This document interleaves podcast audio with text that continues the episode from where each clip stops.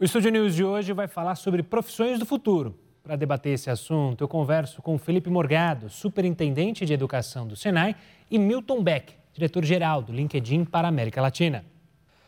Sejam muito bem-vindos, é um prazer receber os dois para falar então sobre essas profissões do futuro. Eu quero começar justamente com o Felipe, questionando, obviamente, que nosso programa abre falando sobre profissões do futuro, mas esse futuro já não está sendo presente de fato? A mudança já está? Olá, Gustavo, um prazer estar aqui com vocês. É isso, né? Eu acho que a pandemia mostrou que essas profissões, que as profissões, que o futuro do trabalho está em transformação e as tecnologias de fato estão impactando, impactando significativamente todas as profissões. E é por isso que a gente acredita muito que é muito importante esse processo de formação, esse processo de requalificação e aperfeiçoamento dos trabalhadores nas empresas. As tecnologias digitais, como inteligência artificial, big data, IoT, né, para a indústria, manufatura aditiva, entre outras, elas estão impactando tanto individualmente algumas profissões ou de forma é, articulada em vários níveis, tá? tanto no nível usuário quanto no nível desenvolvedor ou aquele que integra essas tecnologias na planta industrial. Ou seja, o mercado de trabalho está em uma transformação e essa transformação está sendo acelerada pelas tecnologias. Milton, também quero dar o meu olá especial para você, agradecer a participação e questionar justamente isso. Apesar da gente olhar para o futuro, os profissionais do presente já perceberam essa necessidade de mudança e já estão se adaptando a esse mundo. O Felipe falou justamente sobre a tecnologia, dados. Hoje em dia parece que, se lá atrás todo mundo falava, olha, tem que falar inglês, hoje em dia todo mundo tem que entender sobre dados? Então, Gustavo, é, é interessante porque a gente tem falado bastante sobre essa mudança né, no perfil do, do, do mercado de trabalho. E se fala, inclusive, que vai ter uma grande substituição de, de profissionais por máquinas, né? E os, os, dados que a gente tem mostram que talvez 85 milhões de empregos vão sofrer mudanças grandes nos próximos anos. Mas a coisa positiva, a informação positiva que vem junto é que saem 85 milhões de, de, de empregos e vêm outros 97 de empregos diferentes, né?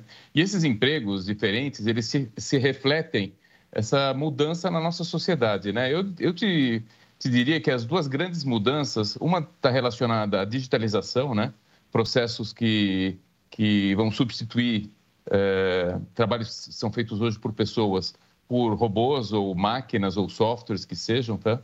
Mas também tem outras coisas que vão ser necessárias no futuro, que em função, por exemplo, da, da do aumento da idade da população, tá? É, vai precisar de mais enfermeiros, vai precisar de mais professores, vai precisar de mais assistência a idosos, tá?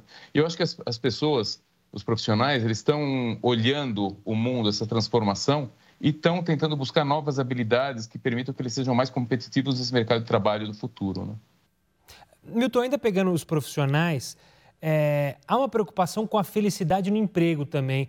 Essa é uma preocupação nova, ou seja, dos profissionais sempre buscarem a felicidade, ainda mais se a gente olhar para gerações mais novas, em que você não vê um perfil de buscar uma empresa para passar um longo período é, nessa empresa, passar 20 anos, criar uma carreira lá dentro? É, eu. Uma coisa que tem acontecido, eu acho que ficou muito evidente durante a pandemia, foi que as profissionais conseguiam ser aqueles que tinham chance de trabalhar em modelo híbrido ou trabalhar de casa, conseguiram ser muito produtivos, né? Então, eu acho que no cenário que a gente está vendo atualmente, Gustavo, a gente está vendo que muitos profissionais eles têm olhado o trabalho como uma parte é, importante ou, ou, primordial da vida como um todo, tá? Não é, é eu vivo para trabalhar, mas o trabalho é uma parte da minha vida e ele tem que estar de acordo com os meus objetivos, meus ideais, a minha visão, né? Então, uma busca por flexibilidade de horários, uma busca por bem-estar, é, para trabalhar em empresas que têm um propósito alinhado com os objetivos daquele, daquela pessoa, tá? Então, realmente, hoje em dia, é, eu acho que as, os profissionais, as pessoas estão buscando outras coisas além da remuneração, tá? Então, É, isso se dá quando o mercado está aquecido, isso fica mais evidente ainda, né? Quando o mercado está retraído e as pessoas não têm chance de, de ficar buscando novas oportunidades de trabalho, ela basicamente aceita o que, é, o que, o que tem pela frente, é, esteja alinhado com o propósito de, de, vida dela ou não, né? Mas à medida que o mercado se aquece, claro que essas é, coisas é, tomam uma, uma importância muito maior do que, do que antes. Você, claro. O que você falou é totalmente verdade. Felipe, eu quero ainda pegar essa seara da pandemia, porque ambos falaram sobre a pandemia e os reflexos, mas olhando para o lado educacional, se a pandemia acelerou processos no mercado de trabalho, ela de alguma forma dificultou a preparação do funcionário, do trabalhador em se modernizar ou não? Ela até ajudou, porque ali você em casa poderia fazer cursos, é, ou ficou mais complexo fazer tudo isso? Olha, eu acho que a pandemia ajudou. Por que, que ajudou? Há vários anos, as instituições de educação profissional e de ensino superior estavam mostrando e, e mostrando que era possível fazer oferta de cursos à distância, cursos semipresenciais. No momento que veio a pandemia, a, as instituições de educação tiveram a oportunidade de mostrar o quanto as tecnologias podem ajudar nesse processo e o quanto os docentes, os professores se beneficiam dessas tecnologias. O nosso grande desafio agora é fazer com que cada vez mais essas tecnologias sejam inseridas no dia a dia das escolas, tanto das faculdades, para que elas possam é, influenciar e ajudar a desenvolver as competências. E aí, falando até um pouco do que você trouxe na pergunta anterior, eu acho importante a gente trazer é, é, essas competências. Que competências são essas, né? Porque as profissões elas sempre se transformaram e, elas, e o mundo passa por revoluções, né? Dizem que a gente está vivendo a quarta revolução industrial. Mas uma coisa importante que hoje está sendo destacado são as competências socioemocionais, competências socioemocionais tanto aquelas que sempre foram reconhecidas, mas outras como resoluções de problemas complexos, como pensamento crítico, liderança e influência social, criatividade e inovação, empreendedorismo, aprendizagem ativa, o aprender a aprender é algo essencial, porque está cada dia mais claro que a gente vai estudar e aprender ao longo da vida. Por isso, da importância tanto das instituições utilizar as tecnologias e quanto à sociedade buscar o seu desenvolvimento, o desenvolvimento de novas competências para o futuro do trabalho. Felipe, eu queria pegar o gancho porque você falou algo que é muito interessante e que gera preocupação para muitos profissionais. Quando vem uma descrição da vaga e é solicitado esse tipo de competência, isso é possível ensinar? Obviamente que uma ou outra, como você falou, empreendedorismo, dá para você é, mostrar ou dar, dar ferramentas para alguém seguir nessa linha. Mas há outros pontos que é muito difícil ensinar espírito de liderança. Dá para ensinar espírito de liderança, por exemplo? Olha, o que o Senai defende e o que a gente acredita que sim, só que isso não é uma disciplina ou, ou um, um, um parte de um curso. Isso deve ser desenvolvido durante o curso a partir de resoluções de problemas reais das empresas, de estudo de caso, de pesquisa aplicada, aonde, durante o processo de ensino-aprendizagem, além de desenvolver as competências técnicas, também são desenvolvidas e avaliadas as competências socioemocionais. O que a gente está fazendo também é utilizar tecnologia, inteligência artificial, para nos ajudar a avaliar o quanto esse processo de ensino está influenciando no desenvolvimento dessas competências. Existem recursos e existe a possibilidade de avaliar sim. Ô, Gustavo, eu tenho um ponto claro. aqui. Por favor. É, se, me, se, você me permitir, complementando o que o Felipe é, respondeu, é, eu tenho visto, eu concordo com tudo que ele falou, eu acho que a pandemia realmente ajudou é, a desmistificar o fato de que a presença em sala de aula física é obrigatória é, inclusive, nós do LinkedIn, a gente tem uma plataforma de treinamentos online que tem mais de 15 mil cursos e a gente viu um aumento, em alguns casos, de três, quatro, cinco vezes o, o participação nesses cursos online, né? E uma coisa que chamou bastante atenção para a gente é que essas habilidades elas podem sim ser adquiridas é, através de cursos rápidos. Então, eu acho que muito do, da, da, da, das pessoas elas têm um, um, uma certa relutância é, quando a gente fala em aprendizado constante, na necessidade de continuar sempre aprendendo, porque a primeira coisa que vem na cabeça é: será que eu vou ter que ir para a escola, entrar numa faculdade, é, sair da minha casa à noite, depois de trabalhar o dia inteiro para fazer um outro curso, que às vezes é, é complicado para muita gente, né? E essas, esses cursos que a gente está oferecendo, cursos de 45 minutos, cursos são pílulas de, de conhecimento, cursos de uma hora, cursos de duas horas, ou é, às vezes tem um curso maior que tem cinco cursos de uma hora, tá? É, eles se adequam muito bem à necessidade que a gente está vendo dos profissionais de hoje. E tem cursos de, de liderança, de pensamento crítico, de aprendizado ativo, de criatividade, de como endereçar problemas complexos, é, de, de influência social. Então, assim, esses, esses que a gente chama de habilidades é, soft, vamos dizer, que não são relacionadas a uma profissão específica, mas que podem ser usadas tanto por engenheiros como por administradores e médicos, são cursos que sim dá para aprender também é, através de cursos é, formais e online.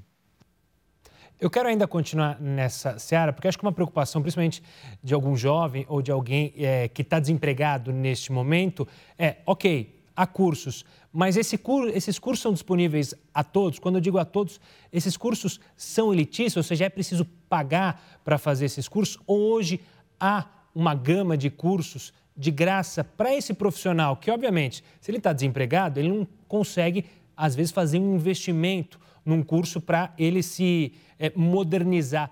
É possível encontrar hoje, é, começando é, pelo Milton, ferramentas de graça para você aproveitar esse tempo, já que você não está com emprego, buscar uma modernização? Sem dúvida. Muitos cursos gratuitos na internet, tá? É, várias universidades, escolas oferecem cursos gratuitos. Nós, em particular, do LinkedIn, também oferecemos vários é, trilhas de aprendizado gratuitas, seja como trabalhar em modelo híbrido, como preparar um perfil, um currículo para você ser encontrado pelos recrutadores mais facilmente, como estar presente é, como fazer videoconferências e existe uma série de custos que são pagos, mas os valores não são muito altos, tá, é, Gustavo? Eu entendo o momento que não é muito, que é complicado para alguns, tá? Mas é, existe, os cursos são, você pode fazer assinaturas de curso e acesso a 15 mil cursos com valores na faixa de 70, 80 reais por mês, tá?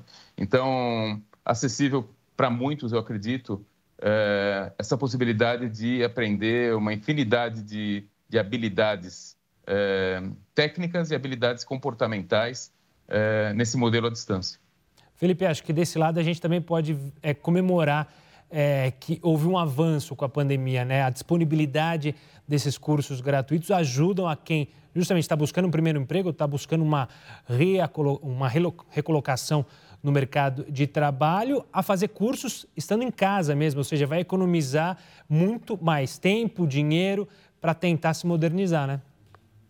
Olha, isso é pura verdade e o que eu acredito que a sociedade precisa de uma orientação.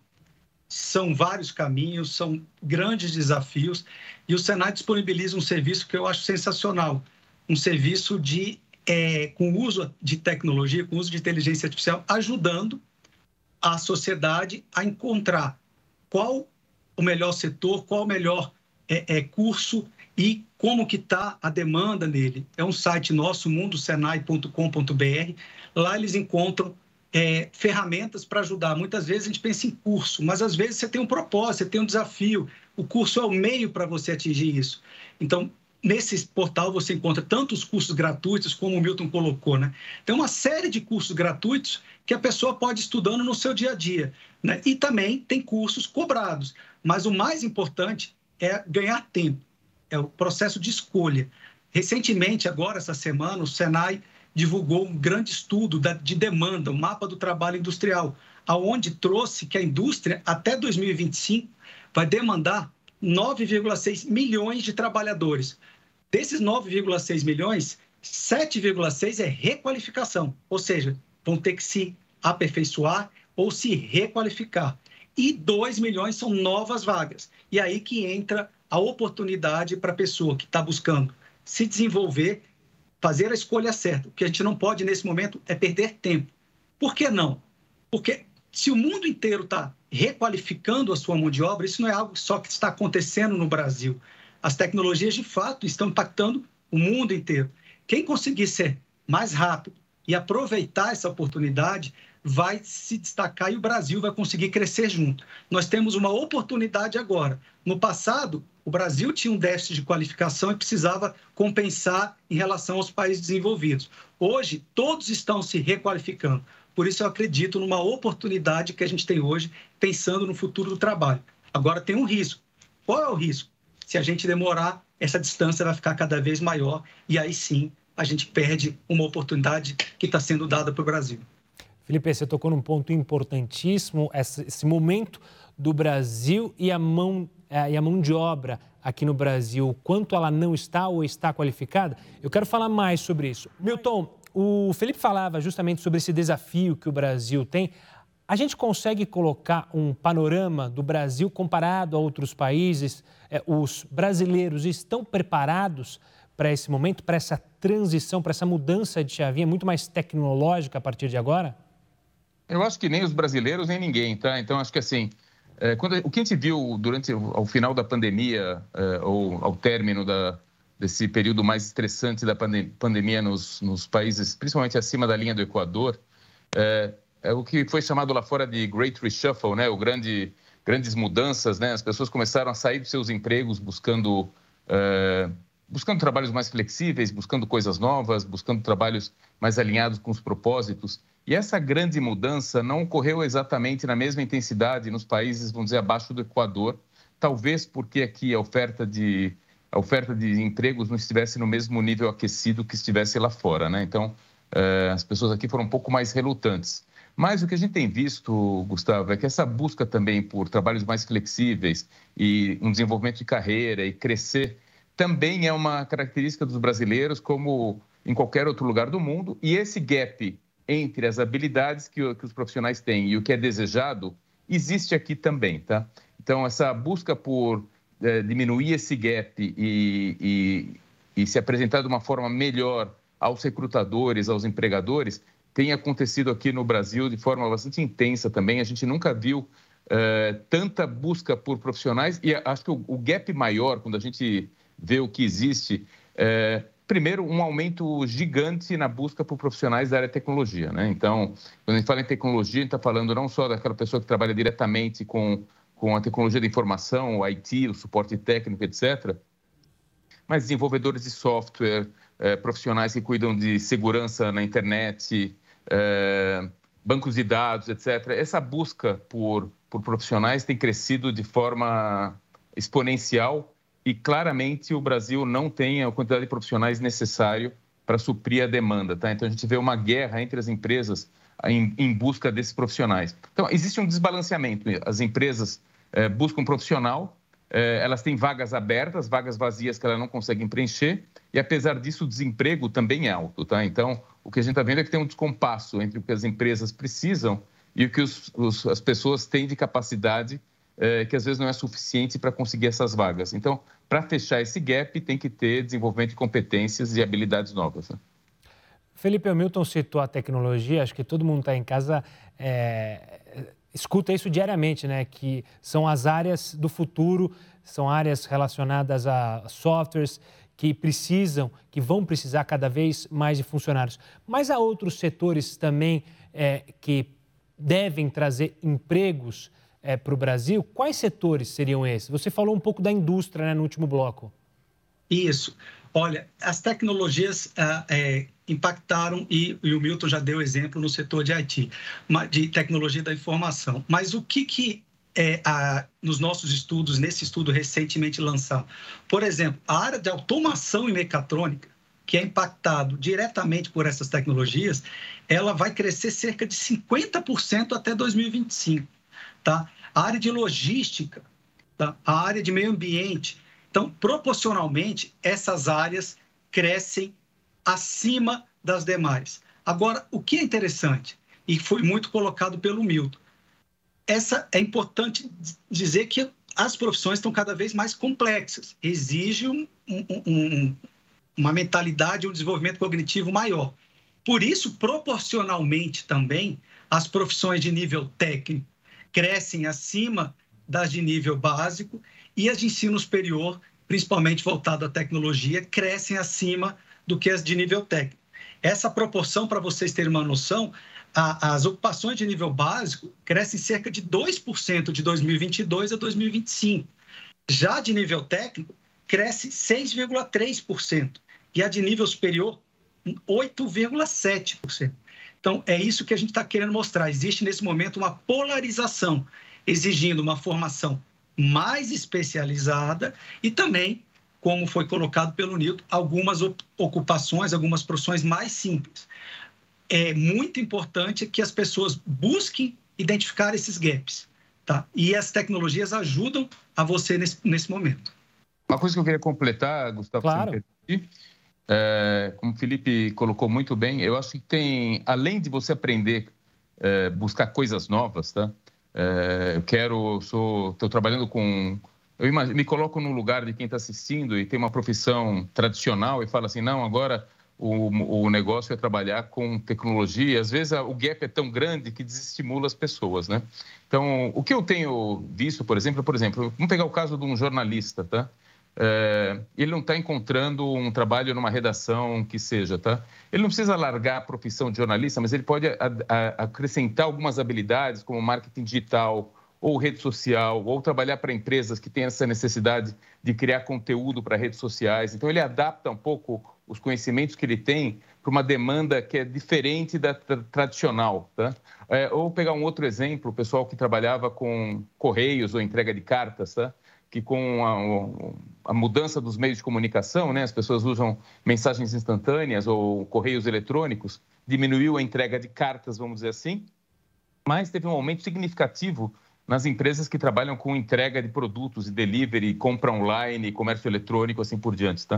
Então, é, o, que, o que se perde de um lado, talvez você ganhe de outro. E eu acho que essa, essa adaptação, talvez dentro do mesmo, do mesmo setor, com um pouco de habilidades novas, talvez seja o meio mais, é, mais fácil, mais tranquilo para fazer uma evolução do que começar uma coisa completamente nova com qual a pessoa não tem nenhuma sinergia, nenhuma empatia, não tem nenhum histórico por aquela área. Né? Claro. Milton, eu queria questionar, a gente está falando muito do futuro, do futuro, é, da profissão do futuro, mas a forma de buscar emprego e até das empresas buscarem o funcionário também vem mudando, né? Ah, sem dúvida. É, eu estou no LinkedIn há 10 anos, uh, Gustavo, e quando eu entrei, basicamente as, as pessoas, elas, as empresas postavam as vagas e as pessoas mandavam currículo, normalmente por e-mail, tá? ou aplicavam uma vaga online. Tá? Hoje, é, no Brasil, nós temos 56 milhões de usuários com perfis no LinkedIn. E nesse perfil, os usuários eles, eles mostram quem eles são profissionalmente, a carreira, o que eles estudaram, o que eles trabalharam, habilidades que eles têm. Eles podem ser referenciados por outros colegas, assim por diante. E essas informações são muito úteis para os recrutadores das empresas, que fazem buscas especializadas. Tá? Então, os recrutadores do Brasil, a grande maioria deles, acessa a nossa plataforma para poder buscar um profissional que atenda uma determinadas características. Se formou no quê, ou estudou o quê, ou sabe fazer o quê, é, está em que localidade geográfica, é, fala inglês ou não fala inglês, e assim por diante. E com essas informações, os recrutadores buscam e vão fazer uma busca ativa desse funcionário. Os recrutadores ligam ou mandam e-mails ou mandam mensagens para esses profissionais e vão atrás deles, tá? Então, diferente do modelo tradicional, onde é, alguém, uma empresa postava uma vaga e as pessoas aplicavam e havia um processo de seleção, hoje os recrutadores eles vão atrás dos profissionais que eles querem, tá? Em paralelo a isso, é claro, na plataforma tem quase um milhão de vagas disponíveis, nos quais as pessoas podem aplicar também. É, e as vagas, é, através da inteligência artificial, normalmente elas tendem a aparecer na frente do usuário se a vaga tem uma, uma está é, alinhada com o que o profissional estudou e trabalhou. Né? Então, a inteligência artificial, a computação, os algoritmos estão ajudando muito nesse processo de recolocação. Felipe, o que o Milton trouxe, eu queria fazer uma analogia é, é, e talvez ver se você concorda com isso, que o estudo do profissional, o profissional ficar sempre atualizado, sempre é, um passo adiante, pode fazer não só ele conquistar a vaga que ele quer, crescer dentro da empresa, mas ele vira como se fosse um jogador de futebol que vários clubes estão querendo, ou seja, a carreira dele pode crescer de maneira exponencial, sempre alerta com essas novidades, já que gente pode vir atrás dele, não ele ir atrás de outros empregos? Sem dúvida, Gustavo. E, e é muito do que o Newton, Milton trouxe, né? É, hoje existem ferramentas. O próprio Senai tem uma ferramenta que chama Contrate-me, aonde a gente, como se fosse um Tinder do emprego. Então, de um lado tem os candidatos, do outro lado tem as empresas, que a gente faz esse match, tanto com competências técnicas, socioemocionais e o próprio currículo. E é nessa linha que, que a gente coloca né? a possibilidade da pessoa se desenvolver ao longo da vida e se, e ir se destacando. A gente realiza ao longo do ano vários feirões, onde as empresas estão tentando buscar os melhores candidatos.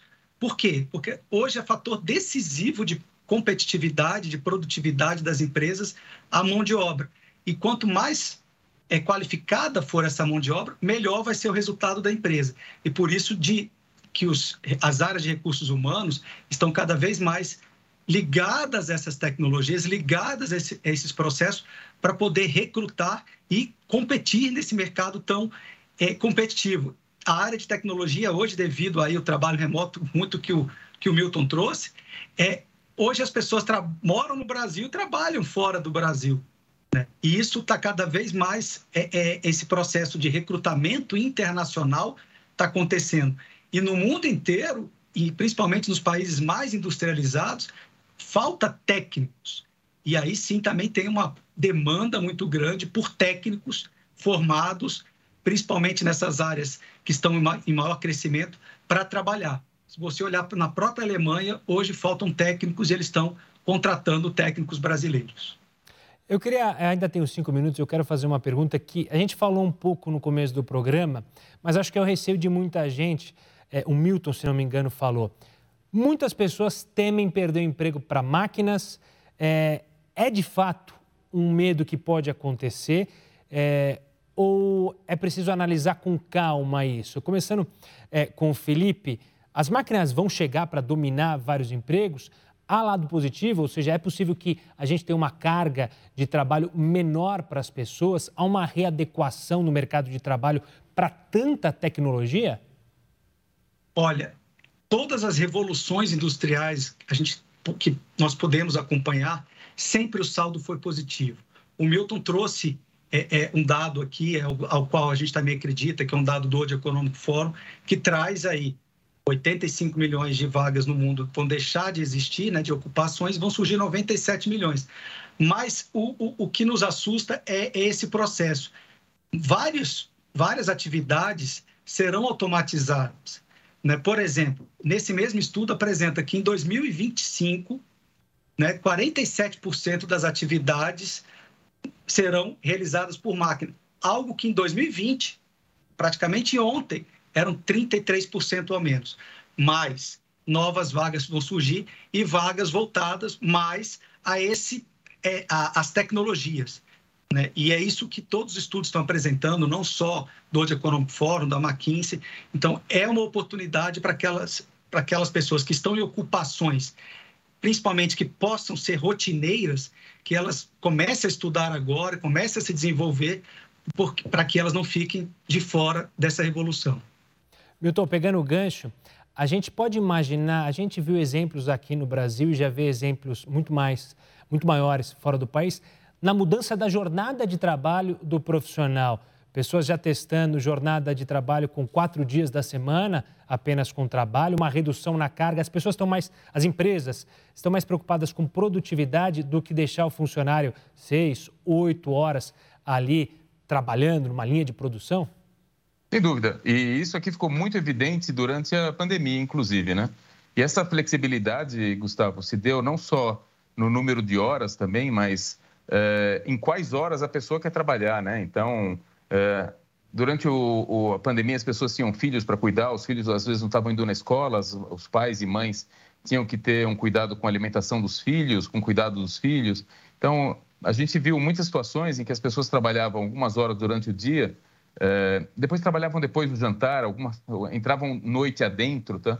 Então, acho que a preocupação das, das empresas, eu estou falando de forma geral, claro que isso aqui não é, é uma situação homogênea né, na, no Brasil nem no mundo, mas as, as empresas começaram a olhar mais pelo, pela entrega do que pela pessoa estar lá naquele horário das 8 às 6 da tarde, sentada na cadeira, na mesa, com o chefe olhando, tá? Eu acho que isso aqui está gerando uma, uma busca por produtividade, pela entrega em si do trabalho e menos pela uh, rigidez de horários e locais fixos para trabalhar. Então, a gente tem, por exemplo, na nossa empresa, a gente tem gente que, que não vem quase nunca no escritório ou que trabalha até de outro estado. Uh, a nossa preocupação é que aquele trabalho seja feito de, com ótima qualidade se esse trabalho é feito sentado na nossa mesa na, na, no escritório, é feito na mesa da sala da pessoa, é, tanto faz. Tá? Eu, inclusive, durante a pandemia, fiquei dois anos sem ir no escritório, tá? E mesmo agora estou trabalhando da minha casa. Hoje a entrevista aqui eu estou dando através da, da, minha casa, porque hoje eu não fui trabalhar no escritório e a minha produtividade foi talvez tão boa quanto é, eu ter, ter estado lá. Pois é, são as mudanças no mercado de trabalho, na maneira de trabalhar e também é, nas novas profissões. Milton, quero agradecer demais a sua participação aqui conosco para falar sobre essa revolução na forma de trabalhar. Um forte abraço e até uma próxima. Até a próxima. Conte sempre comigo que precisar. É um prazer falar com vocês. Pode deixar. Felipe, quero também agradecer demais a sua participação, trazendo pontos interessantíssimos, principalmente para quem está em casa e já está pensando numa mudança diária ou numa especialização. Um forte abraço e até a próxima. Eu que agradeço e o Senai está sempre à disposição aí para requalificar e ajudar a sociedade. O Estúdio News fica por aqui. Eu conversei com o Felipe Morgado, superintendente de educação do Senai, e com o Milton Beck, diretor-geral do LinkedIn para a América Latina. Você já pode acompanhar essa entrevista lá no nosso canal no YouTube, no Play Plus e também pelo nosso podcast, disponível tanto no Spotify quanto no Deezer. E eu espero você no próximo programa. Tchau, tchau.